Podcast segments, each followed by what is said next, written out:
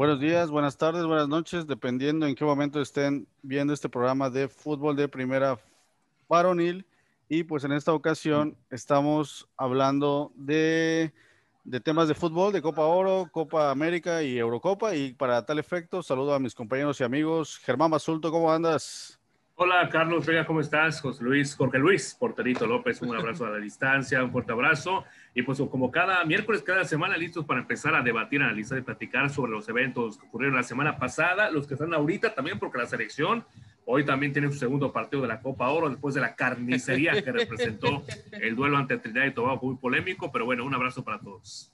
Porterito, ¿cómo estás? Buenas noches, Carlos. Buenas noches, Germán. Pues sí, aquí eh, dispuestos a platicar todo lo ocurrido el fin de semana con las finales del fútbol de primer nivel, para luego pasar al fútbol de CONCACAF y la carnicería, que ahora sí que no encontraron en nuestra esquina los jugadores de México, pero bueno, ahí te hablamos sobre eso. Es correcto, y pues saludamos a la gente de 69 Opichen Radio, a la gente de Teleplay Sureste. Muchas gracias por estar aquí pendientes del contenido que generamos.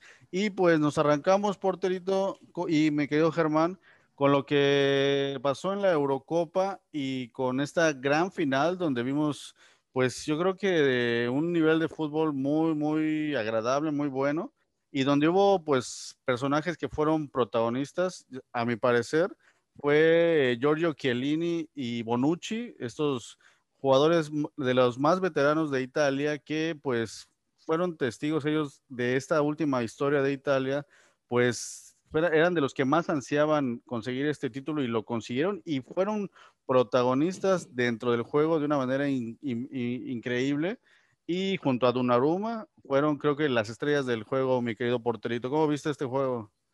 Pues, ¿qué te puedo decir? Eh, las emociones no faltaron en el Italia-Alemania e, e Inglaterra, honestamente.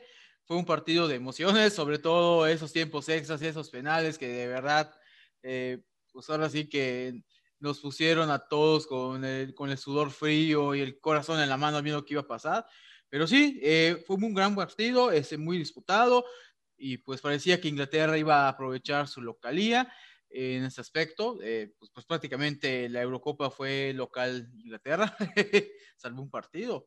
Pero bueno, los italianos ahora sí que sacaron el oficio, eh, sacaron la experiencia y lograron llevarse la, la, la, copa. Ahora sí, bastante bien jugado. Eh, las figuras que tuvo, como Chilini, en ese, Chiellini en este caso, esto del propio Donnarumma que ya mencionas, y siento que ahí el partido se decidió en los cambios que hizo el técnico inglés, que realmente hay una, hay una foto por ahí que anda rondando de los dos últimos cambios que hizo, los jugadores que vimos que fallaron el penal en ese aspecto. Eh, entonces, ahora sí que fue un partido muy bueno y pues los penales fue lo mejor, honestamente.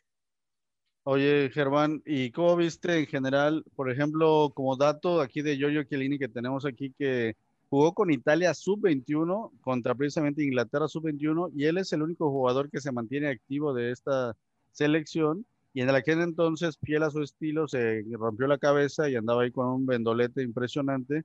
Y pues demuestra, yo creo que pues en la Juventus ha mantenido últimamente pues un nivel impresionante, titular, también ya un jugador ya digamos veterano, pero que demuestra que por qué está en la Juventus a, a jugando a un gran nivel y ahora en, la, en Italia junto a su compañero de toda la vida, Bonucci. ¿Cómo viste en general a Italia y a estos jugadores emblemáticos de Italia con este fútbol, pues, italiano totalmente, ¿no? Mucha, la defensa, su característica principal, Germán. Defensa que fue sorprendida al minuto 2 del partido con Luke Shaw, ¿no? En un trazo perfecto de esquina a esquina. Ni en nadie, ni siquiera Inglaterra en su mejor partido pensaría que hubiera ganado desde el minuto 2 al momento, ¿no? Con ese zurdazo para vencer a Donnarumma, que justamente fue presentado por el Paris Saint-Germain, por, por, por, por, si acaso, ¿no? Entonces, yo vi a una Italia que de verdad supo reponerse de las adversidades. Un primer tiempo que fue totalmente inglés, dominio de la pelota, jugándose en el área de Italia, triangulaciones con Sterling, también con, con obviamente Henry Kane, incluso bajaba a recuperar balones. De verdad importante fue Henry Kane para la gran final y sin duda alguna, ¿no? El segundo tiempo fue una recuperación de Italia con Roberto Mancini que mueve sus piezas, realiza algunos ajustes. No estaba Spinazzola, que había en lo particular había sido de lo mejor para Italia ante esa lesión ante, ante Bélgica, con esa operación en el tendón de Aquiles, pero bueno, Italia supo reponerse y para mí no hay mejor equipo, no hay más justicia que el equipo que jugó mejor absolutamente toda la Eurocopa, que fue Italia, de principio a fin. Obviamente, en la parte final, en el tema de eh, octavos de final, cuartos de final, es normal que las sensaciones y el desempeño sea un poco diferente de un rival que también se juega todo por el todo,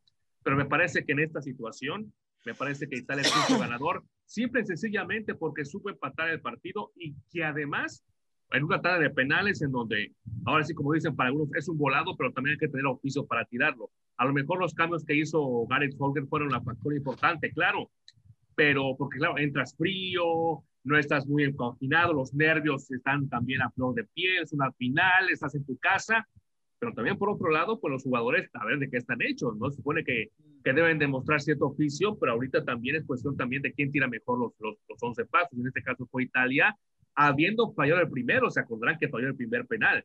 Entonces eso hace que también se pongan aprietos y luego al final con una, una buena parada de Donnarumma que terminando la victoria de Italia. ¿no? Me parece que esta Eurocopa fue algo muy sobresaliente en la Eurocopa de nuevas generaciones, mostrando un nivel impresionante, llegando los dos mejores equipos y definitivamente sí, Inglaterra se vio favorecido por ser local en seis juegos de siete, incluido la gran final, que no lo hayan aprovechado, ese ya fue su problema.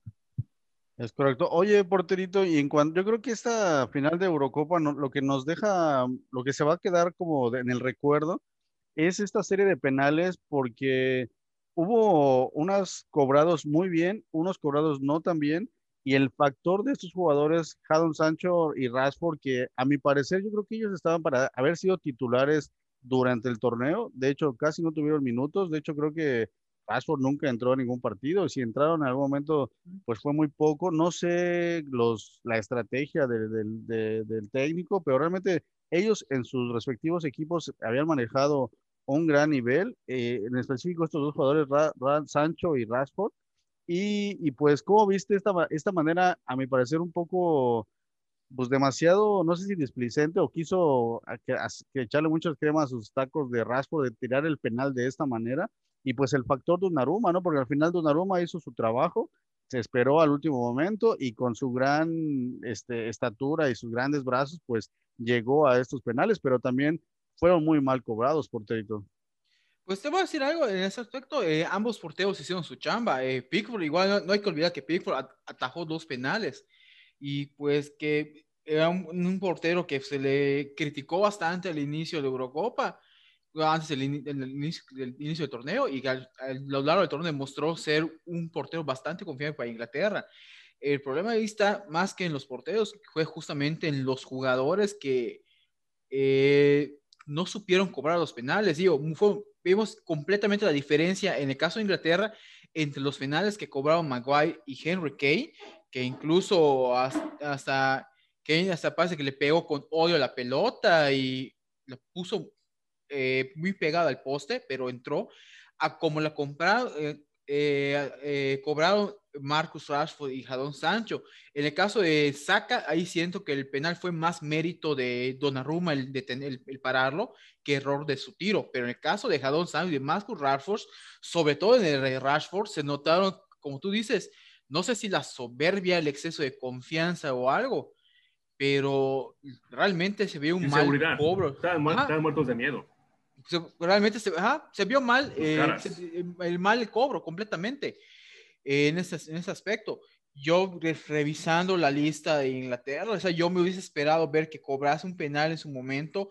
Eh, bueno, yo, si yo hubiese visto el inicio del partido con la lista de los jugadores que estaban, quienes pudieron haber llegado hasta los penales, yo pensaría que, por ejemplo, Sterling pudo haber sido unas personas, jugadores que hubiese hubiese llegado a la tan de penal y cobrar. Este, Walker, tal vez, esto de, o si nos vamos a la banca, yo no sé, hubiese metido para cobrar penales a, a Bellingham, por ejemplo.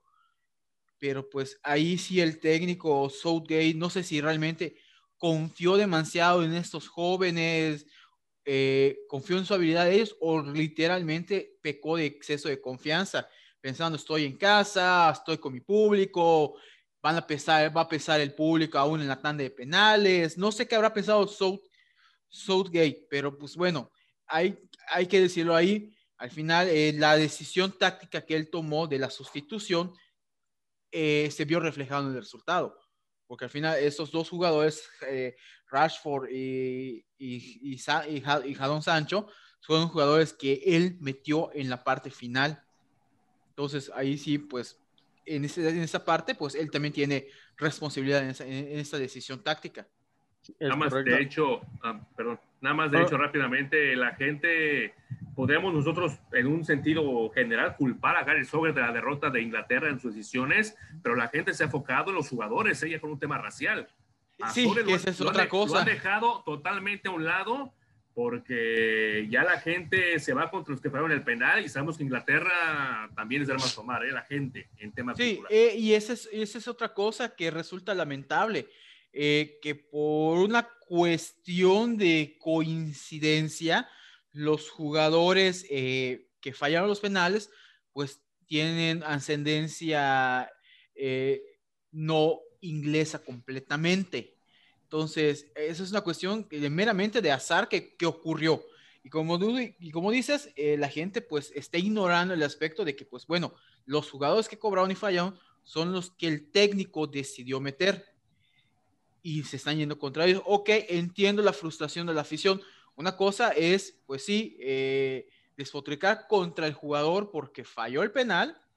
Y otra, tomar esto de pretexto para hacer ya un ataque a una, a una cuestión de la ascendencia de, estas, de esos jugadores, que ahí ya estamos viendo pues ese, ese lado negativo de la afición inglesa en donde están sacando todos sus prejuicios raciales completamente contra estos jugadores.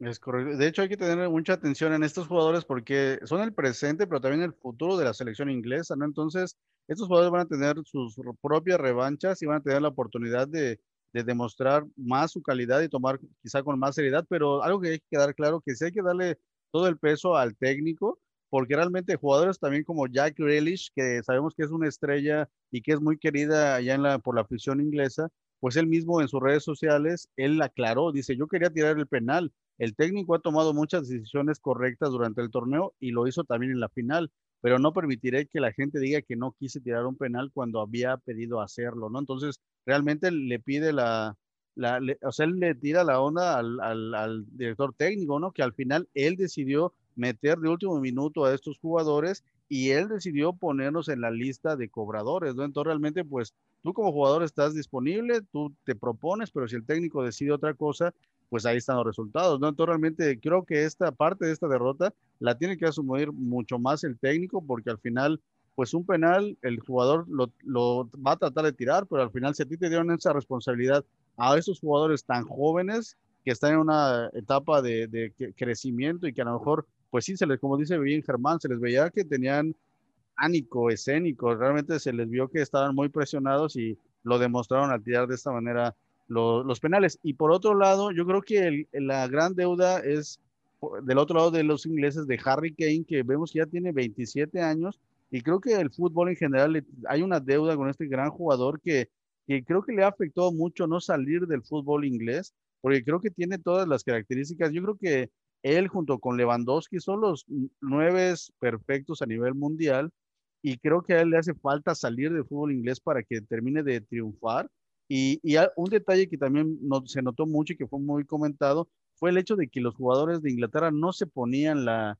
la, medalla de segundo lugar. ¿no? ¿Ustedes qué opinión tienen de, por este hecho? ¿no? ¿Creen que está bien esa actitud de no ponerte una, una medalla que al final perdiste, pero pues es una medalla de, de plata, ¿no? De, de, segundo lugar. ¿Cómo ven esta actitud de, de, que se ha vuelto ya más común últimamente? ¿Cómo ven esta postura, este porterito? Pues bueno, en el caso primero de Henry Kane, yo siento que no es tanto que salga de Inglaterra, sino que cambie de equipo. el Tottenham, honestamente, no es un equipo ganador. Eh, está, con, con Harry Kane ha mejorado el Tottenham, ha peleado y todo, pero no es un equipo que gane. Entonces, no sé si es tan necesario que salga de Inglaterra, pero sí al menos que cambie de equipo. Eh, hice un Liverpool, hice un Chelsea, hice un Manchester United, porque hasta para eso el Manchester United que está en sus horas bajas ha ganado cosas. UEFA, este, F Cup, ha tenido algunos, uno que otro destello allá, y el que ni siquiera eso. Entonces, de entrada, yo creo que a Henry Kane lo que tiene que hacer es cambiar de equipo, no necesariamente salir de Inglaterra, pero pues sí cambiar de otro equipo. Ahora, con respecto a esta actitud del segundo lugar, pues sí, eh, se entiende la frustración de haber perdido. Se entiende, es comprensible, porque pues, nadie quiere quedar en segundo lugar, pero pues también el hecho de despreciar esta medalla, estás despreciando todo lo, todo lo hecho por el equipo en el torneo. Entonces yo siento que ahí pues debe haber un poco más de madurez eh, y ahora de madurez y de que los jugadores acepten eh, pues eh, la derrota deportiva y pues que muestren eso sí, madurez, educación, respeto también por el rival y aceptando esta medalla. Entonces, yo siento que ahí es más una cuestión de que los cuerpos técnicos y los clubes deberían hablar con sus jugadores, o en este caso la federación debe hablar con los jugadores y decir, ¿sabes qué? Pues sí perdieron, pero muestren respeto deportivo y acepten esa medalla. Ya después lo que quieras hacer con ella es tu problema, pero en el momento, como parte de educación y respeto hacia el propio rival y a tu propia afición, acepta la medalla. Germán, tu opinión de estos dos temas. No, rápidamente empezando con los segundos de los de la medalla. Eso ocurre en cualquier parte del mundo, aquí también en México, en diferentes partes también, por ejemplo, en la Liga de Francia, en la Liga de... Y en ese caso de una, una Eurocopa no se salvó. Aquí es cuestión, pues sabes qué, eh, UEFA, pues, para la próxima pues no damos, hacemos más medallas porque es una gastadera y además en segundo lugar no vale la pena. O sea, porque en el aspecto de que no se la pone ni para la fotografía ni para el recuerdo. Entonces, pues simplemente como creo que pasa acá en México, ¿no? Simplemente se hace en el primer lugar y ya nos evitamos problemas y nos evitamos ridiculeces por parte del segundo lugar que seguramente lo tomará como una ofensa porque si no es primer lugar no vale la pena, ¿no? Y en el caso de, de Kane, pues sí, aquí hay que ver realmente las condiciones del jugador. A mí me extraña realmente después de una trayectoria interesante, de lo que hace en esta Eurocopa, de lo que representa Harry Kane en el fútbol inglés, no lo hayan buscado o él no haya buscado o realmente no le interesa o porque a lo mejor esta Eurocopa fue un parteaguas para todos. Todavía se le considera hasta cierto punto joven. Ok, tampoco es el más joven, pero tampoco tiene 31, 32, donde el jugador empieza a ya empezar en el retiro. Harry Kane le, le, le quedan fácilmente unas dos, unos dos, tres años y todavía podría hacer carrera. El chiste aquí es que si está realmente al nivel, a la altura de equipos grandes de Inglaterra o de algún otro equipo a nivel europeo. Vamos a ver realmente, porque, ok, es un jugador que hace diferencia, que, que es aguerrido, que tiene idea, pero los, los equipos también están muy bien armados. ¿Cómo sería la competencia interna, por ejemplo, en un Barcelona? ¿Cómo sería la competencia en un City? ¿Cómo sería la competencia en un Chelsea? Tienen jugadores ahí de retos importantes, ¿no? Que sería muy bueno, pero la verdad es que hay que ver todo el contexto del jugador porque es un jugador que sí puede ser muy importante, pero pues no sabemos si quiere estar en zona de confort y entonces también es el rey. Entonces, a lo mejor él sabe perfectamente en dónde está parado.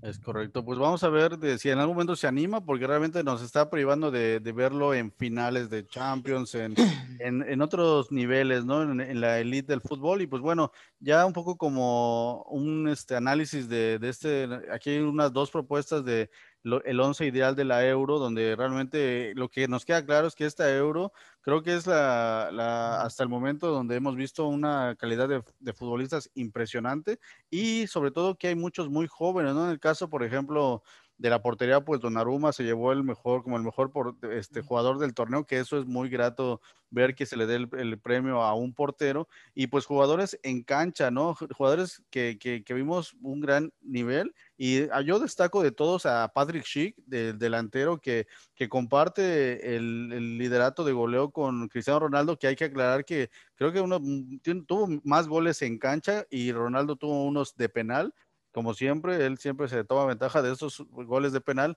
pero a mí me gustó mucho este jugador y en el caso igual de, destacar es el caso de Jorginho, que sabemos que estuvo en la final ahí con el Chelsea eh, ganando y que también dio un, torneo como medio de contención increíble. Vimos que fueron partidos muy físicos donde era golpes y golpes y él se paraba y seguía recuperando. Y yo pensaba que le iban a sacar en el primer tiempo porque recibió un golpe muy fuerte y, de hecho estuvo cojeando un tiempo y después lo mantuvieron y así jugó todo el partido. Entonces, a mí, lamentablemente falló su penal, pero yo creo que como para jugador del torneo, Jorginho fue de, los de mis preferidos y Patrick Schick, porterito. Para ti, ¿qué, qué rescatas de esos jugadores? Pues bueno, eh, te digo que en la portería, eh, creo que estamos de acuerdo en que Gianluigi Donnarumma eh, pues consolidó como el mejor portero y, pues, en ese caso vale, es, es correcto, le ha dado el, jugador, el mejor jugador del torneo porque realmente pesó para el título de Italia aunque igual en ese aspecto otros porteros que estuvieron muy bien en el torneo son el propio Pickford de Inglaterra y Casper Schmeichel de Dinamarca, que igual estuvieron en muy gran y muy buen nivel.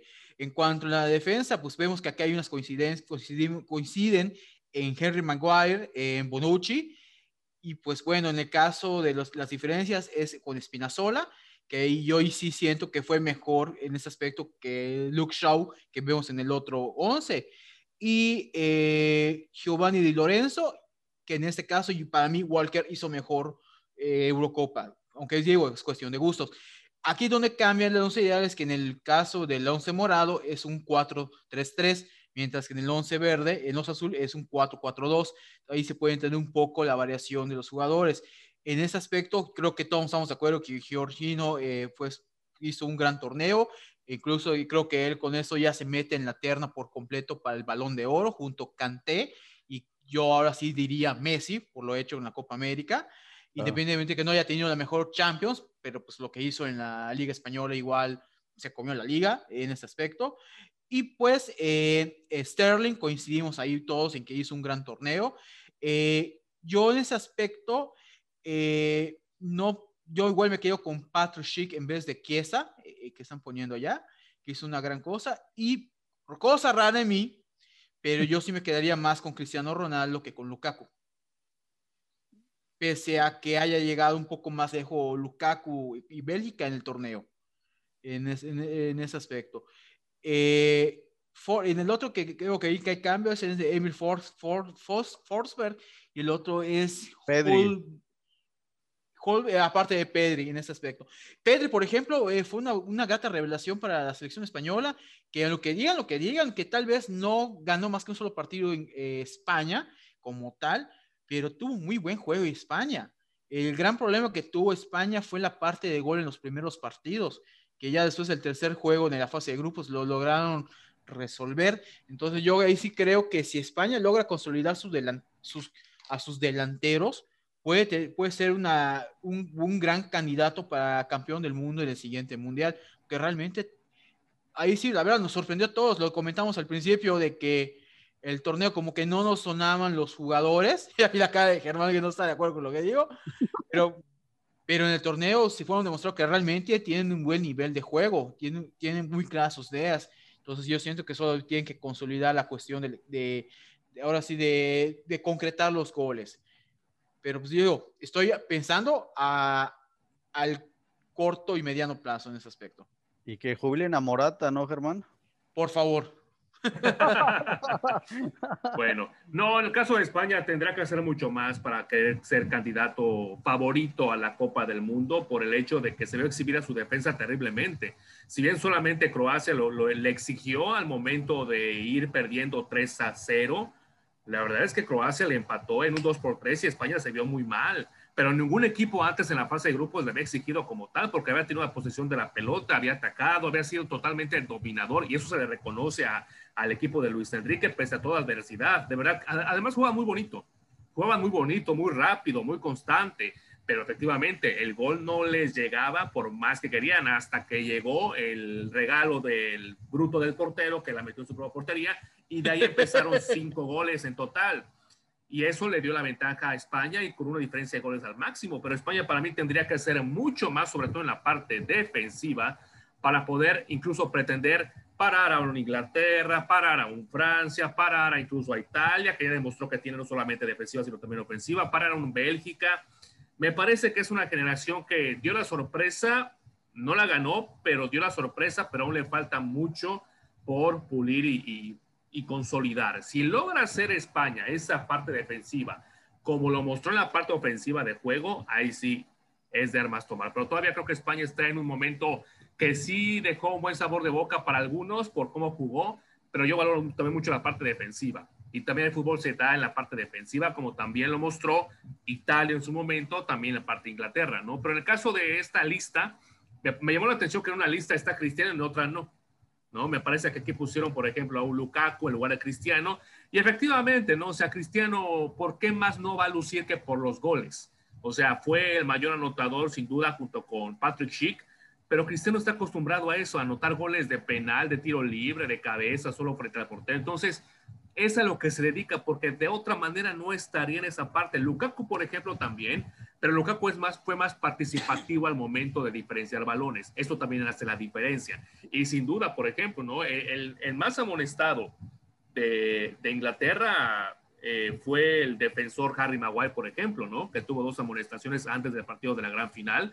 Y qué manera de jugar, siempre defendiendo y mis respetos. El tema también, Donnarumma, bueno, le ayudó mucho que ganó la Eurocopa, ¿verdad? Porque también Pickford mostró un gran nivel al momento de estar frente al, cuadro inglés. Chiesa tuvo una muy buena participación, sobre todo en el segundo tiempo de la gran final. ¿no? El segundo tiempo él literalmente se colgó el equipo al hombros hasta que lo sacó Mancini, pero me parece que, que fue un poquito más comparsa en el buen sentido de la palabra que ser el referente clave, ¿no? Si nos vamos al medio campo, antes de que se lesionara Spinazzola. En la parte defensiva, obviamente, Cellini, por ejemplo, ¿no? Por la parte que hizo atrás, pero bueno, ya hablando en esta, en esta fase, Bonucci que se ganó el MVP, Maguire sin duda, Spinazzola, aquí está, por ejemplo, ¿no? Spinazzola en el, en el, cuadrito de la derecha, Walker que también hizo fue importante. Me parece que esa lista no está nada mal en el aspecto de lo que se mostró. Y obviamente Sterling me parece que fue muy sobresaliente para Inglaterra y fue parte importante para que el equipo de Solskjaer llegara a la gran final, pero pues, pues no tiró los penales, ¿verdad? Nada más le faltaba así como que la cerecita del pastel para que sea el mejor, pero bueno, sin duda alguna una lista que puede ser debatible o no, pero pues sin duda es opinión de la, del comité organizador. Es correcto. Igual entran ahí un poco los gustos de cada quien en ese aspecto. Claro. Oye, porterito, y pues bueno, este 2021 nos se rompieron muchos sequías, ¿no? De, de torneos y se me hace impresionante este dato que fueron, son 53 años que Italia no era campeón de nada.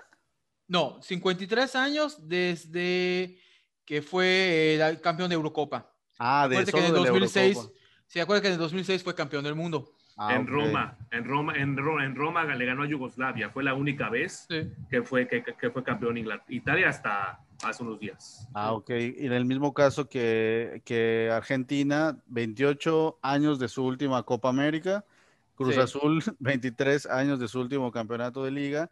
Y este es el Sporting, el Sporting de Lisboa 19 años de no ser campeón allá en la liga eh, portuguesa, el Inter de Milán 11 años, el Lille de Francia 10 años y el Atlético de Madrid 7 años de no ser campeón en la liga española. Se rompieron todas estas sequías, realmente los que los apostadores creo que estuvieron muy pendientes de todo esto porque el que apostó a que se rompieran estas sequías creo que ahorita está en las Bahamas en eh, disfrutando todo lo que ganó, porque o sea, muchas cosas no se esperaban, ¿no? Sí, aunque en el caso de, Argentina, pues sí, eran 23 años desde su último título en general, que en este caso fue la Copa América.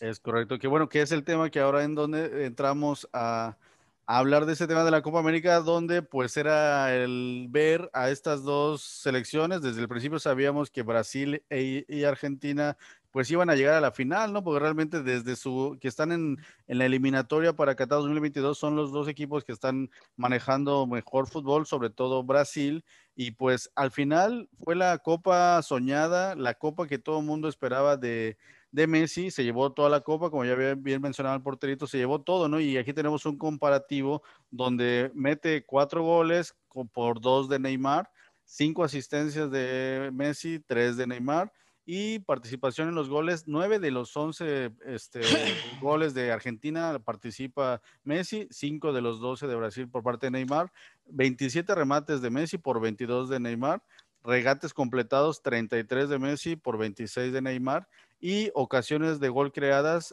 ahí es la única que que le gana Neymar, creó 9 por 6 de Messi y pues la edad, ¿no? 34 años, 29 años. ¿Y quién iba a decir que hasta sus 34 años, después de una carrera tan exitosa, Messi, pues logra esta tan soñada Copa América que sabemos lo que representa para Sudamérica, que, que, es como que creo que era la mayor presión que vivía Messi. Esta, vimos cómo lo jugó la Copa, la jugó realmente con el corazón y metiéndole como que sacando la mejor versión de Messi, aplicando toda su experiencia y pues realmente lo disfrutó, se veía como un niño tan contento cuando ganó y vimos unas escenas donde celebraron todo en general el equipo de, de Argentina pues añoraba esta, esta copa y pues también vimos estas muestras de amistad con Neymar, ¿no? Que al final es su amigo, su, fue su compañero mucho tiempo y que fue una final soñada donde fue muy disputada, muy física, no hubo, no fue tan espectacular porque se,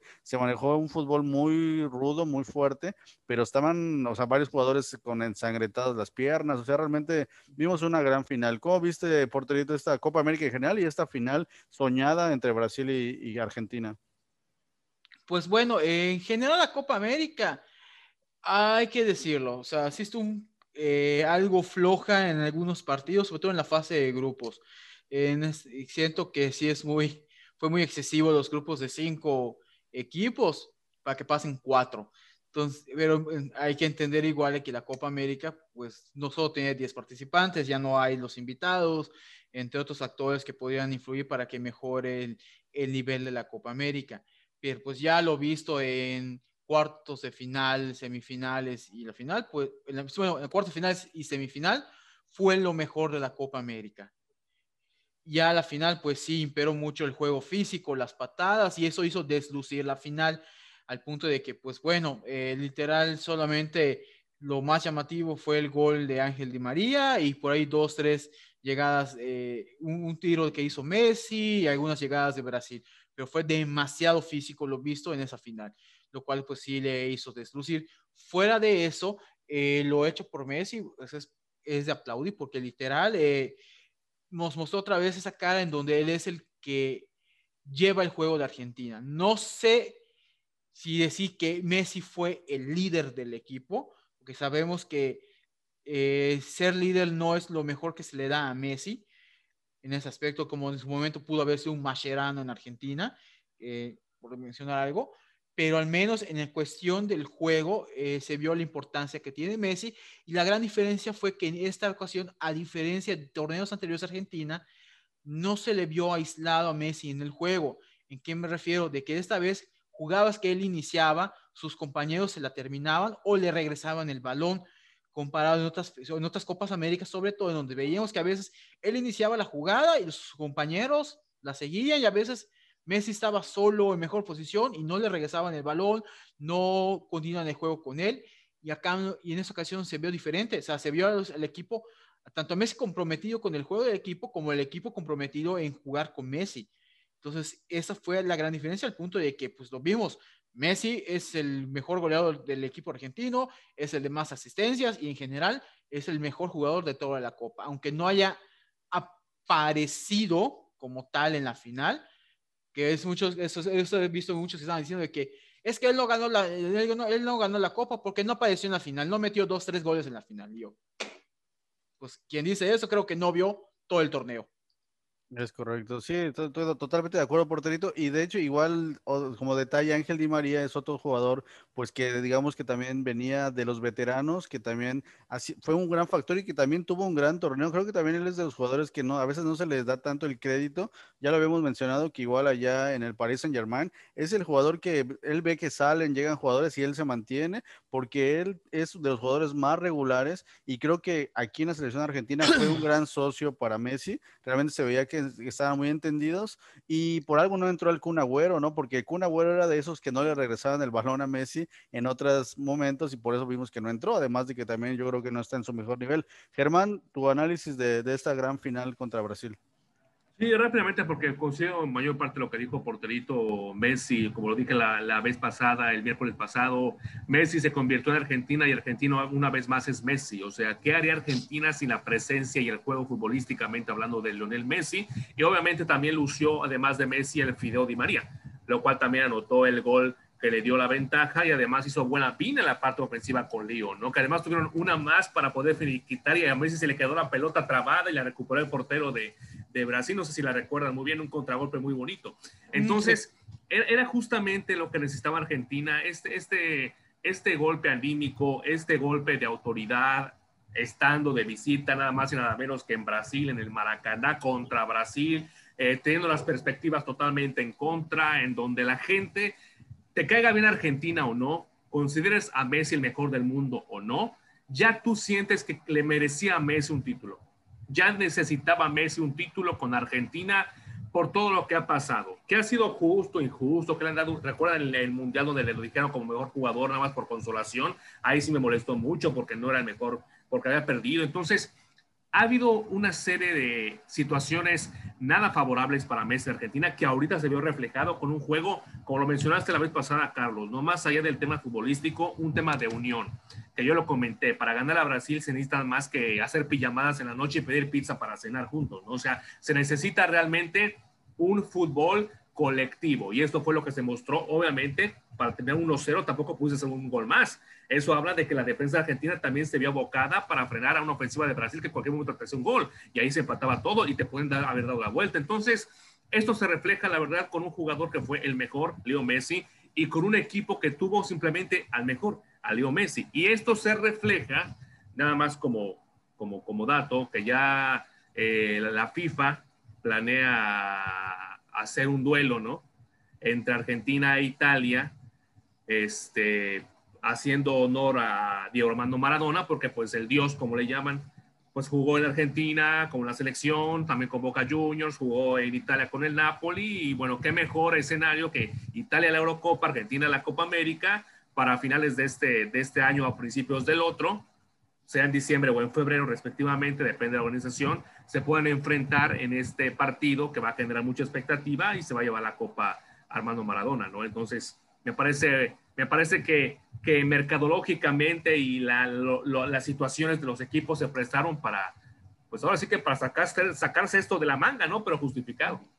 Es correcto. Y ahora que mencionas este partido, pues es como que, que, que, como dice, mercadológicamente muy bueno, pero también hay muchos factores por, la, por ejemplo, Napoli, sabemos cómo adoran a, a Armando Maradona en esta ciudad, y en general, por ejemplo, Lorenzo Insigne, que él hasta tiene tatuado a Maradona en una de sus piernas y que había prometido que si metía gol en la final, pues iba a dedicárselo a Maradona, que lamentablemente no tuvo esta oportunidad, pero sí, o sea, realmente pues ya nos estamos relamiendo los bigotes para ver este gran juego, porque realmente sería un gran espectáculo y creo que lo disfrutaría. Sí, adelante. Es, que fíjate, de los 11 títulos que ganó Maradona en su carrera, 5 fueron con el, con el Napoli y dos importantes que fueron los, los únicos dos escudetos o títulos del Napoli en, en la Serie A y el único título del Napoli en, en la Europa League en el, en el 88-89. Entonces, ¿qué importancia tiene Maradona en Italia, específicamente en el Napoli? Y de hecho el partido sería en el estadio Armando Maradona del Napoli. Es correcto, sí. Entonces, y, para nosotros que seguimos al Chucky, que ojalá que ya se recuperemos lo más pronto posible, pues sabemos la importancia de, del Club Napoli y de que pues, somos fanáticos y seguimos todo el tiempo a este equipo, pues es como que sería, nos daría un gran partido que hablar y disfrutarlo y ojalá hasta poder narrarlo en algún momento, ¿no? Sería muy, muy interesante para nosotros. Y pues bueno, ya para ah, diciendo de que sí, Messi se lleva la copa, pero también hubo otros grandes jugadores en esta, en esta copa que, destacaron, ¿no? El caso de Luis Díaz de Colombia que dio un super torneo, comparte el liderato con cinco goles y el caso de la Padula peruano que también, yo no sé si recuerdan que yo lo había mencionado al inicio de la copa, que había que tener los reflectores en este jugador porque porque tiene un gran nivel y que precisamente juega en Italia y que seguramente después de esta gran copa que dio, lo vamos a ver en algún club más, más grande, porque no, ahorita no recuerdo bien en qué equipo, pero está en un equipo de media tabla de... Eh, ¿Quién? ¿La, Padula? ¿La Padula? La Padula. Sí, no, no sé, creo que en el Benevento está, está. ¿No está en el Udinese? Udinese o no, ajá, no, Udinese está Rodrigo de Paul, que precisamente ahorita ya se nos va al Atlético, de, Madrid, Atlético ya, de Madrid. Ya es oficial, pero la Padula está en uno, está en, en el Benevento, me parece, que es un equipo de media tabla, no es muy, muy, muy bueno, pero con esa demostración del fútbol que nos mostró en este torneo, son muy Benevento Calcio.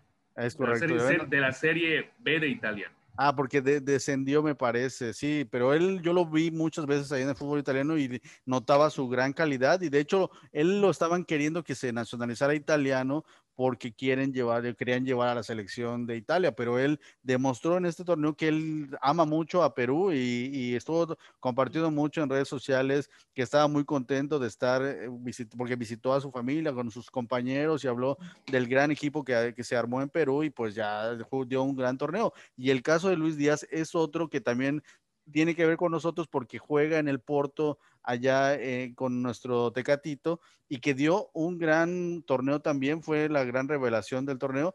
Y en el caso de, de los defensas también de Argentina, el caso del Cuti Romero, que también juega allá en Italia. También, yo también había dicho que, que, era de los grandes centrales de esta nueva generación de centrales que tienen una gran calidad técnica, tipo Rafa Márquez. Él es uno de ellos que lamentablemente salió lastimado en uno de estos juegos, pero también mostró un gran, un gran juego. Y el caso del, del, portero de Argentina, ¿no? Que también se llevó la, el grande del torneo, un gran espectáculo, que el mismo Messi le reconoció que es un gran portero y lo mencionó que gracias a él habían llegado hasta la final y pues en general, ¿no? Creo que sí, Messi se lleva el torneo, pero también tuvimos unas cosas ahí, jugadores que llamaron mucho la atención.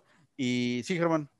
No, y sabes qué importante, rápido te, te, interrumpo, eh, Yoshimar Yotun ah, tuvo una Copa América impresionante el peruano, eh, hizo asistencias, metió algunos goles y tanto ese reflector, así como la, la Eurocopa es a nivel así lo máximo, la Copa América, toda proporción guardada, de verdad es un escaparate porque Yoshimar tú después de esta Copa América ya lo están visoreando en otras partes, ¿eh?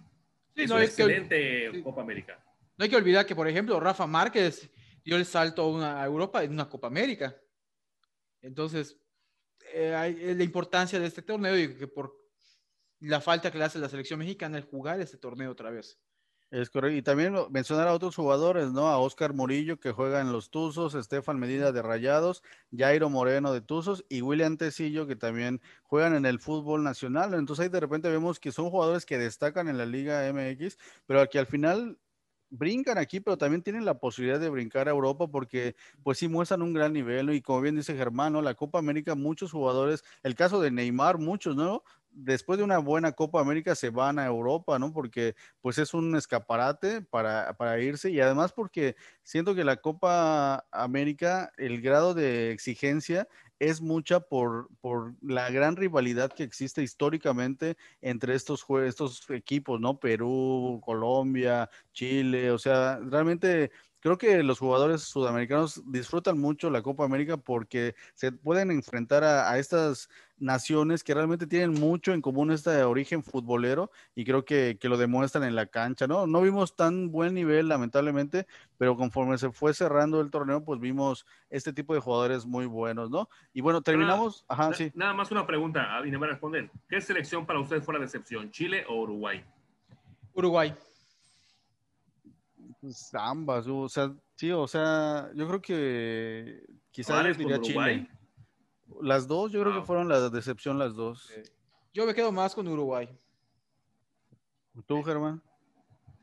Yo me quedo con Leo Messi, Argentina, que le ganó a, Brasil. No, lo que pasa es que ya el proceso con Tavares, híjole, el señor tiene ya casi 80 años, desde hace ya un proceso muy, así como ha habido épocas muy exitosas con Uruguay, ha habido muy malas, y esto para mí fue un fracaso, por la calidad que tiene con jugadores Cavani, Luis Suárez y demás, claro, no son solamente ellos, pero cuando escuchas esos nombres dices, órale, Uruguay, cuidado, ¿no? Y también Chile no se queda atrás. Yo también me quedo con Uruguay por, ahora sí que por los nombres de los jugadores también pesan mucho y yo creo que no haber pasado ni Luis Suárez y Cavani quedándose en penales me parece un fracaso y también Chile por lo que dejó en claro la, la vez pasada o el referente que tenemos de la goleada 7-0 y otras copas del mundo, pero me parece que a nivel Copa América los dos son fracasos, pero me quedo más con Uruguay como el mayor fracaso. Y es que hay que recordar que los que fueron avanzando no, no avanzaron como que aplastando a los rivales, no se tuvieron que ir a tiempos extras, a penales, no realmente por poquito se quedaban fuera, ¿no? De hecho, el, igual pasó en la Eurocopa, ¿no? O sea, el nivel llega al momento, no sé, que desde cuartos de final, pues realmente son pequeños detalles, algún errorcito, alguna cosa ahí que pasa y eso, eso hace que te dé la victoria, ¿no? Que los astros eh, se pongan ese día contigo y la suerte y te pase algo, ¿no? Y vimos errores en la Eurocopa de goles que no debieron de haber pasado, cosas así, pero que al final el nivel creo que estuvo en general muy parejo. En la Copa América quizá sí hay equipos que sí se notó mucho la diferencia, que no están en muy buen nivel, pero en, el, ¿Cómo? Pues, exactamente. Que, que, que, ahí sí vimos mucha diferencia, cosa que no vimos en la Eurocopa. En la Eurocopa creo que todas las selecciones ya tienen un gran nivel, que han evolucionado equipos que a lo mejor no estaban a la par como Italia o equipos grandes, pero hay unos que, que mejoraron mucho, ¿no? Dinamarca, este, dieron gran salto en esta generación de jugadores y, lo importante es que son jugadores jóvenes y que van a mantener este nivel viendo hacia Qatar, ¿no? Vamos a ver a, esta estas generaciones de jugadores jóvenes en Qatar y pues por ejemplo eh, Argentina, yo creo que esta generación, si sigue manteniéndose esta, esta buena vibra y esta buena manera de jugar, creo que Argentina va para, ojalá, y para Messi, porque creo que se lo merece para ser campeón del mundo. Estoy, de acuerdo, aunque en el caso de, Argentina, pues sí, yo siento que lo hecho acá es, bastante admirable, pero aún siento que Argentina está lejos de ser un candidato para ser, bueno, ser un favorito para Copa, para ser, para ser campeón del mundo. Ahí sí siento que Argentina todavía está lejos. Para, para mí, en ese aspecto, siguen estando como favoritos encima de Argentina. En la propia Sudamérica, Brasil, y en Europa yo pondría todavía a Italia, a, Inglaterra, a Francia, aún cuando no fue la mejor Eurocopa. Y aunque Germán diga que no, pensando un poco a futuro, a España igual le podría poner no, a futuro sí, o sea, vamos a ver a futuro. Hoy por hoy España, o sea, si se cuando se enfrente a esas potencias que tú hablaste, para mí se queda en el camino porque atacan mucho.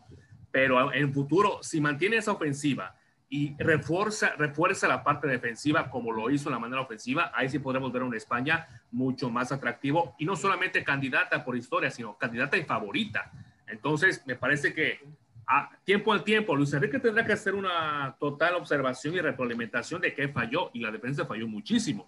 Pero bueno, ya quedó claro de que el próximo partido entre Italia y Argentina, Argentina lo va a ganar según Carlos Vega, ¿no? Entonces, no, no, no, yo digo que va a haber un gran. dijiste, Argentina va a ser campeona del mundo en Qatar, o sea. O sea, es mi pronóstico, o sea, si se mantiene este nivel de juego que mostraron y, y está, sobre todo por tener a Messi, creo que el factor Messi, Italia no tiene un Messi, ¿no? No tiene a un jugador de estas características, entonces sí son un gran equipo, ganaron la Eurocopa, pero creo que no tienen a un Messi, ¿no? Y, y el hecho de que Argentina, que sabemos que tiene grandes jugadores, pero aparte tienen a Messi, ¿no? Y Messi a 34 años que vimos que, asumió una responsabilidad de manera muy diferente a como lo había hecho en otras ocasiones, en otros torneos con la selección argentina. Entonces yo creo que si se mantiene este, este camino de la selección argentina, pues seguramente va a estar en finales de la Copa del Mundo. Y yo diría que históricamente sería lo que lo más correcto porque Messi creo que se lo merece por lo que demostró en este último torneo. Y en cuanto a otras selecciones, pues ya veremos la evolución de, de, de las nuevas estrellas, ¿no? Hay que ver a Sterling, a, a Mbappé, a ver cómo van a seguir evolucionando y ver cómo el hecho de tener un jugador de esas características, cómo puede llevar a una selección a ser campeón del mundo, ¿no? Ya lo veremos en Qatar y creo que va a haber muy buen, muy buen material porque van a llegar jugadores de experiencia como Messi, pero también vamos a ver a esta nueva generación de, cómo van a surgir estas nuevas estrellas ya tomando protagonismo en sus selecciones, ¿no? Creo que se viene un Qatar muy, muy atractivo, pero sobre todo por Messi. Yo creo que Messi es el, el que tomó protagonismo y no lo va a dejar de tener hasta que lleguemos a Qatar y va a ser quizás su último mundial y que quizás se vaya como campeón del mundo y que creo que sería lo más justo por, por todo lo que ha compartido y por todo lo que ha contribuido al fútbol mundial. Pero bueno, ya vamos a dejar este tema para, para, después. Ya está grabado, ya está grabado todo lo que dijo el porterito, su pronóstico que, dice que Argentina está en quinto lugar. Yo digo que está en primero. Ya está grabado y lo hablaremos cuando estemos allá en Qatar, transmitiendo desde allá nuestro programa. Vamos a, a, a ver, viendo el partido en la final de Italia contra Argentina en la final de la Copa del Mundo que, no, no, fue cierto lo que dijo el porterito. Pero bueno, ya llegamos aquí a nuestro terreno de la selección mexicana, Copa de Oro. Y con lo que ahora estamos hablando de buen fútbol y de cosas muy bonitas, pues caemos en las sanciones. Y, y, y, en este tema de, de, que aquí lo pusiste muy bien, porterito, que no hemos hablado de este tema que es muy controvertido del Irapuato, que al parecer lo quieren eliminar, no quieren que llegue al, a la, a la liga de ascenso, me, me, parece, si no me corriges, porterito, pero que eh, aquí en esta hay una publicación que se ve en redes que están provocando a que, a que sí dejen fuera a México. O sea, hay un sector de la población que apoya a Irapuato, que porque están enojados porque los quieren hacer a un lado, que habría que hacer un programa para hablar más de este tema más en específico, pero bueno, al final están fomentando que sí dejen fuera a México para ver si así les hacen caso. Pero bueno, al final vemos que, que, que nos seguimos metiendo en estos problemas que nos pueden dejar fuera, que que, es un tema muy peligroso porque nos podemos quedar fuera de olímpicos, de mundiales, de muchos torneos importantes y además de las sanciones, que también lo hablamos, que también quieren involucrar a, lo, femenil de, las sanciones. O sea, es un tema ya muy polémico que, que de repente nos, nos, nubla la vista y nos olvidamos de lo deportivo, Porterito. ¿Cómo ves todos estos temas tan, tan, tan espinosos que, que, lamentablemente se dan en el fútbol mexicano? Vamos por partes. Eh, primero que nada, eh, con la parte de, la, de la afición de Irapuato. Al momento, la versión de la Federación Mexicana es que uno, el Irapuato eh, no, no, cumple con los requisitos que pide el cuaderno de cargos para formar parte de la liga de ascenso. Dos, que según una empresa que contrataron, el Irapuato no puede acreditar, creo que unos 20 o 30 millones de pesos o dólares, ahí sí no recuerdo cuál es la cifra exacta, que ingresa y que pues les pide comprobar cuando pues sabemos que a veces la federación este, da este, este paso lo omite con ciertos equipos. Tercero, pues la, la afición ha dicho, ok, pues no nos quieres permitir al ascenso, porque sabemos que la Federación Mexicana tiene bloqueado el ascenso, en este caso. Entonces dicen, pues bueno, pues vamos a darle donde más les duele, que es en el dinero, y el dinero en este caso viene para la Federación de la, de la selección mexicana, así que pues gritemos en los partidos para que la selección en los, en los juegos eliminatorios no tenga afición y por lo tanto no haya una entrada de dinero para la Federación Mexicana. Ese es el argumento básico. Ahora, ¿qué pasa con esto? Entiendo la postura de, de los aficionados de cobrarse a la federación. No apoyo la parte de usar el grito de homofóbico. Es lo único que no apoyo. Pero sí estoy de acuerdo en que se busca afectar a la federación porque al final la federación ve esto como un negocio por sus propios intereses. Y sabemos que en la realidad, el, famoso cuaderno de cargos que pide la Federación Mexicana pide requisitos para los equipos que no se pueden cumplir en cinco o seis años, cuando menos. Y pide algunos requisitos que incluso hasta en Europa no se piden, como la cuestión del aforo, que pide para los equipos del ascenso un aforo mínimo de 15 mil personas en su estadio, cuando hemos visto en Europa, en la liga, en la, en la Liga Española, en la Liga Francesa, o sea, en la Liga, en la Liga Premier, equipos que han ascendido en donde su aforo es de 5 mil, 10 mil personas y han jugado sin problemas. Entonces, ese pretexto de que tenemos que pedir altos estándares para estar en el primer mundo es más, más pretexto de la federación para controlar ese club de Toby que tienen, de quiénes son los dueños y quiénes no. Así de sencillo. En mi, mi postura. Lo otro de que evidentemente la FIFA es la que escoge los partidos en donde va a haber sanción, porque es un hecho, el, reglamento de la FIFA dice claramente que conceder este tipo de sanción se da en los juegos, en los siguientes juegos de cualquier representativo nacional de la federación. No indica categoría, varonil o femenil o de edad, sino es en los siguientes del local. Donde sí vemos que quiere hacer la afectación, que ellos digan que no, que se están sacando de la manga unos juegos que no habían programados para la federación, para la selección femenil, para que la, la selección femenil pague por la varonil. Que también, con todo respeto, se me hace una tomadura de pelo para el fútbol femenil. Guay, es una telenovela increíble. Que Germán, ¿cuál es tu opinión de todo este entrecruce de intereses y al final lo que se ve mal es que el fútbol mexicano se, dé, se den este tipo de cosas? Claro, bueno, rápidamente iniciando con el tema que terminó Porterito de la femenil, me parece que sea el femenil, sea la sub-20, sea la sub-15, sub-21, no debería ser otra selección que la mayor. No debería ser otra selección de la mayor, porque finalmente, pero es cuestión de FIFA. Si FIFA le dice a la Federación Mexicana, es al que tú quieras, no, pues véngase para tu reino, yo muevo mis hilos y hago como sea, y gracias por darme chance, pero yo agarro de chivo expiatorio al femenil, a la femenil, a los chavitos y me quito el del tema para conservar mi negocio. Son capaces. Aquí no es el tema de la femenil, ok, va, va a recurrir un tema, ay, que machismo, que no sé qué, sí, sí. Pero hay que ver las formas en cómo actuaría la Federación Mexicana de Fútbol en dado caso de que tenga luz verde para poder modificar. Solamente la FIFA tiene que decir, estos partidos son con tu selección mayor, en tales partidos, en tales contra rivales, en el Estadio Azteca. Solamente así se puede eh, perjudicar al negocio. Si le das chance a la federación de que mueva sus hilos, créanme que lo va a hacer con tal de salir lo menos perjudicado posible. Entonces, eh, me parece que efectivamente en el tema de, del grito que ahorita pues igual está en boca en esta Copa Oro, ¿verdad? Empezó, vamos a ver en un rato ya, ahorita son las 8.58, ya en una media hora empezará contra Guatemala a ver qué va a hacer la CONCACAF en el tema de protocolos, si van a hacer algo o no, o México qué va a hacer. Pero este, regresando al tema de, de lo de la femenil, la verdad, o sea, no tendría por qué ser tanto con ellas como cualquier otra selección. Sería lo ideal. En el tema también de, lo de Irapuato, sinceramente, a ver, hay que ver el antecedente, porque muchas veces se ve el resultado, pero no el proceso. Si todo estaba estipulado por medio de la federación, con esos equipos que fueron invitados, que puedan ser invitados y que lograron ser parte de un ascenso bien ganado futbolísticamente hablando, con jugadores que se rompieron el alma, con entrenadores que hicieron una estrategia perfecta, pero realmente desde el principio sabían que no se cumplía con el, el, el estándar de cargos para ascender, pues entonces ya, como dicen, sobre aviso no hay engaño. No, no había margen de error.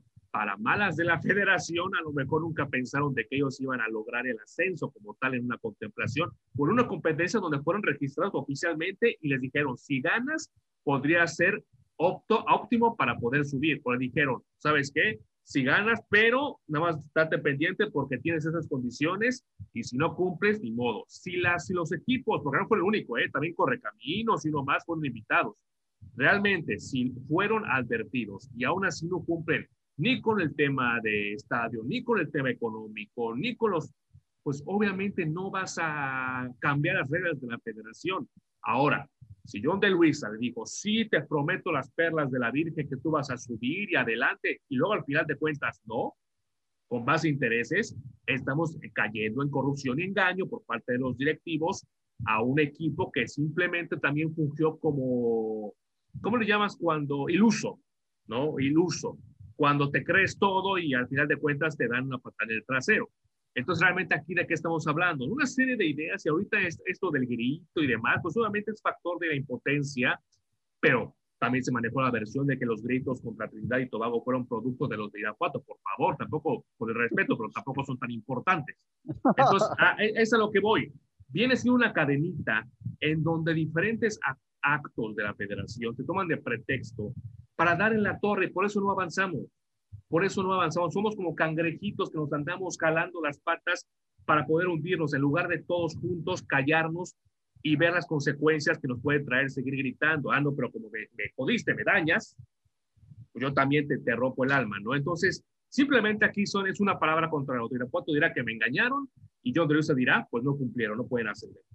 Es correcto. Y yo, bueno, ya para terminar, este, porque ya se nos fue el tiempo, nada más un poco analizar que por algo en esta primera jornada de la Copa Oro, pues vemos resultados que mejor esperábamos. Creo que el único que queda de ver es México porque es el único empate a cero frente a Trinidad y Tobago. Canadá gana 4 a 1 a Martinica, Estados Unidos le gana 1 a 0 a Haití, El Salvador le gana 2 a 0 a Guatemala, Jamaica 2 a 0 a Surinam y Costa Rica 3 a 1 a Guadalupe.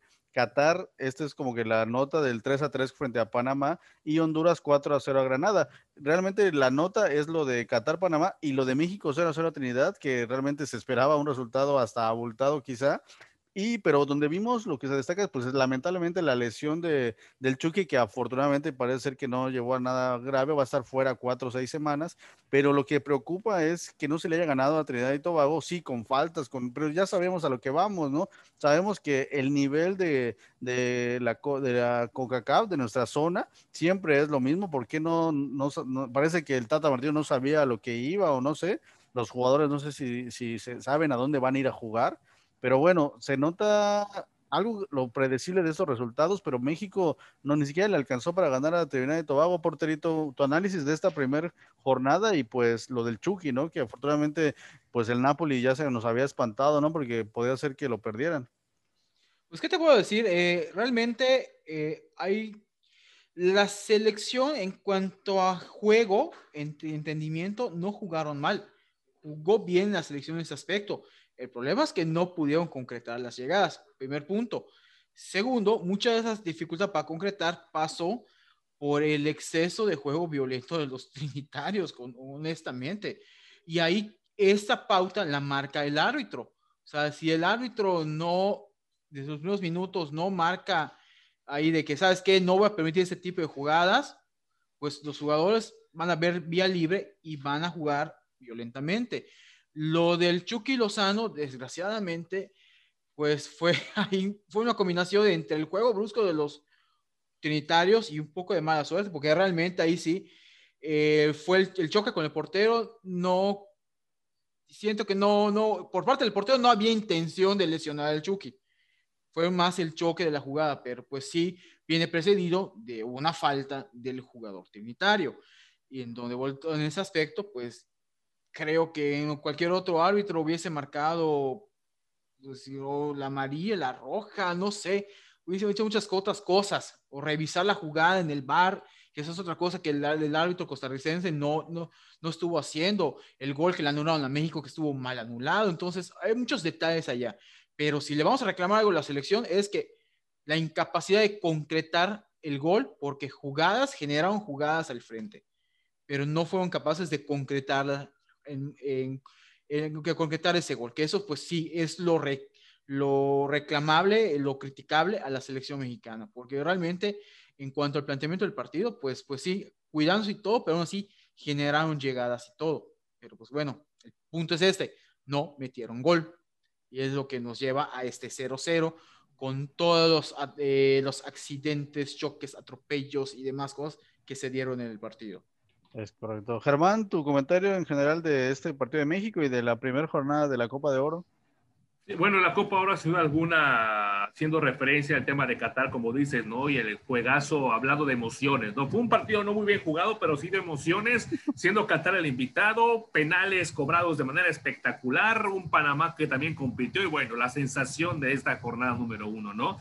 El tema de Estados Unidos, que es otro de los equipos a seguir, pues sin sus estrellas hizo lo propio contra Haití, realmente tampoco goleó, tampoco está pasando también desapercibido, porque el que genera la lana y genera también la noticia, pues es México, ¿no? Que ya vimos hoy que la CONCACAF dijo, prefiero caber las entraditas en el Cotton Bowl, aunque no vendamos mucho, pero tú México, no me importa si gritas, dame entradas, dame dinero y ahí vemos cómo le hacemos en dado caso de que hagas el grito, ¿no? Pero bueno, en el aspecto de, de México, bien lo comenta bien lo comenta Porterito, que realmente ha tenido mucha crítica, no solamente México en el tema de la falla ante el portero, que para que sea la figura del portero, de verdad es porque México hizo lo que correspondía al momento de atacar. El problema es que Funes Mori metió un gol que, como dice, le marcaron en fuera de juego, que está muy polémica. Pero de ahí en fuera, el portero fue realmente la figura en esta competición, salvo que fue realmente que lesionó al Chucky Lozano, que salió de manera bruta en el aspecto de que no, no salió con técnica. Lo que pasa es que con estos equipos como Trinidad, El Salvador, Haití, son muy fuertes, son muy altos, pero son, son torpes, son toscos no vamos a llamarle de otra forma, son bestias, ¿no? Para poder salir, para poder, para poder meter la pierna, ¿no? O sea, son, son una, entra con una fuerza desmedida. Recuerden lo que pasó con Temo Blanco, ¿no? O sea, ahí entra a propósito y entre no saber cubrir la pelota, la, la falta de técnica hace que termines lesionado y con de verdad serios problemas para regresar, como pasó con Chucky Lozano. Aquí fue un encontronazo, que sí un empujón atrás. El Chucky fue ahora sí que como el borra, ¿no? De boca literalmente contra el portero trinitario. Y él, al no saber salir y cubrir con la pelota, parecía que estaba dando a luz al Chucky.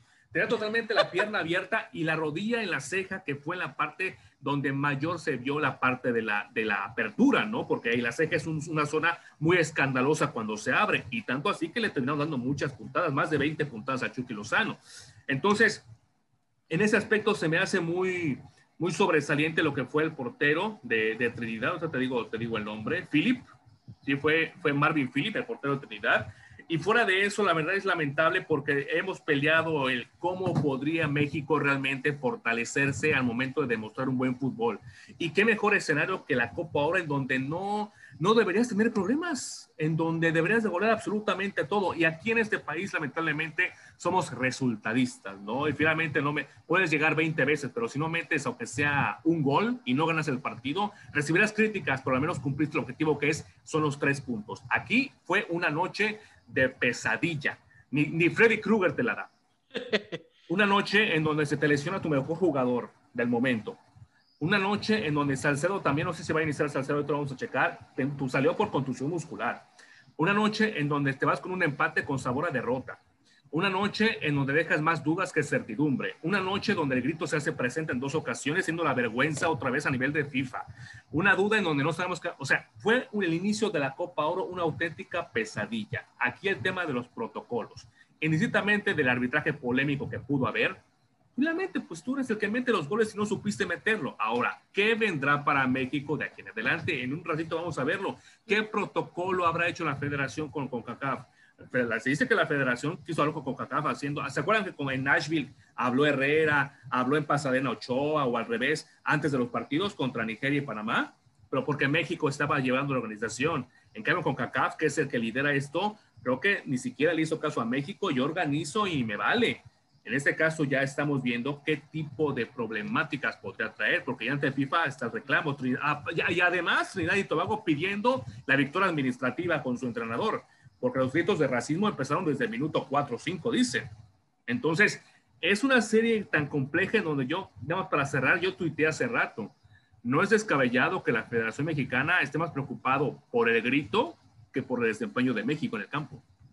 Es preocupante y pues sí, hay que seguir viendo esta copa que realmente, pues vamos a, los ojos están sobre México a nivel mundial por este tipo de cosas porque pues podría ser la primera selección que quede fuera de, de lo que viene y eso nos preocupa, pero bueno, a ver si así se aprende. Y en cuanto al Chucky, también si él de repente ya aprende a cuidarse más, lo habíamos comentado mucho en la liga italiana que su serie, en la serie italiana, que su estilo de juego por algo es de los jugadores a nivel mundial que más faltas le hacen porque se, se, no se cuida, o sea, es muy rápido y de repente divide mucho el balón y se expone a este tipo de cosas. Y como bien dices, ¿no? Con estos tipos de jugadores de CONCACAF que no miden su fuerza, pues por eso tenía dos detrás ahí peleando el balón y pues más el portero le hicieron un sándwich impresionante que parecía que le iban a romper la espalda y el cuello.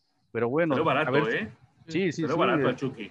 Afortunadamente es de chicle, de goma este Chucky ¿no? y, se salvó, pero realmente sí se vio muy grave. Pero bueno, a ver si él también aprende a cuidarse un poco, ¿no? Saber, voy a enfrentar a esto, sí voy a jugar bien, pero me voy a cuidar un poco, ¿no? Porque creo que él es el que pierde más. Imagínate que se hubiera terminado su carrera en una situación así y perderse el Napoli, perderse todo su futuro por un juego contra Trinidad y Tobago, como que hay que tener un poquito más de cuidado también tú como jugador, pero bueno, ya terminamos, porterito, ya se nos hizo muy tarde. Gracias, porterito. Sí, pues listo, nada más para comentar que ya está la alineación del juego contra Guatemala. Salen en el 11 de México, Talavera, Gallardo, Salcedo, Araujo, Rodríguez, Gutiérrez, Álvarez, Herrera, Corona, Funes Mori y Pineda. Ok, gracias por el dato, porterito. Este, Germano, un último comentario. No, pues que gane México, que demuestre realmente la capacidad que tiene futbolística. Va a ser un partido muy complicado. Sabemos cómo son los guatemaltecos, que se van, van para ir para atrás, buscar el contragolpe, defender, van a meter la pierna, pero esperemos que México sepa sacar la victoria. Si es por goleada, mucho mejor también para callar bocas de una vez por todas, pero que al menos ya 2-1, 2-0, 3-1, pero que poco a poco vayan agarrando esa confianza de nueva cuenta y sin el Chucky, porque parece que si no es Chucky, no es nadie. Así que un fuerte abrazo, mi querido Carlos, Potrito. Nos vemos la próxima semana. Es correcto. Muchas gracias a ambos y le recordamos a la gente que nos siga en nuestras redes sociales y que estén pendientes de nuestra plataforma en ebooks, ahí en nuestro podcast, con material exclusivo que, que puedan ahí disfrutarlo, entrevistas y temas ahí que se vienen algunos temas muy importantes. Y le recordamos que pues ya empieza la Liga MX Femenil este fin de semana, así que vamos a ya tener estos eh, en, el inicio del análisis el próximo martes y pues a seguir con la Copa Oro, también ya se acerca el, el arranque de la Liga MX, que no nos ha dado tiempo de hablar de las contrataciones, nada de esto, porque no nos hace falta tiempo, pero bueno, ya, ya terminamos con Eurocopa, terminamos con Copa América, ahorita ya nos vamos a quedar con, con bajar de un poquito de, del imbo, vamos a bajar a la tierra, a, nuestra realidad aquí en el fútbol mexicano. Y pues bueno, ya va a ser de lo próximo que vamos a estar hablando. Muchas gracias a la gente de 69 Opichen Radio y a la gente de Teleplay Sureste. Muchas gracias por estar pendiente de estas emisiones y pues ahí les mandamos un gran saludo, un gran abrazo y con esto nos despedimos. Mi nombre es Carlos Vega. Muchas gracias.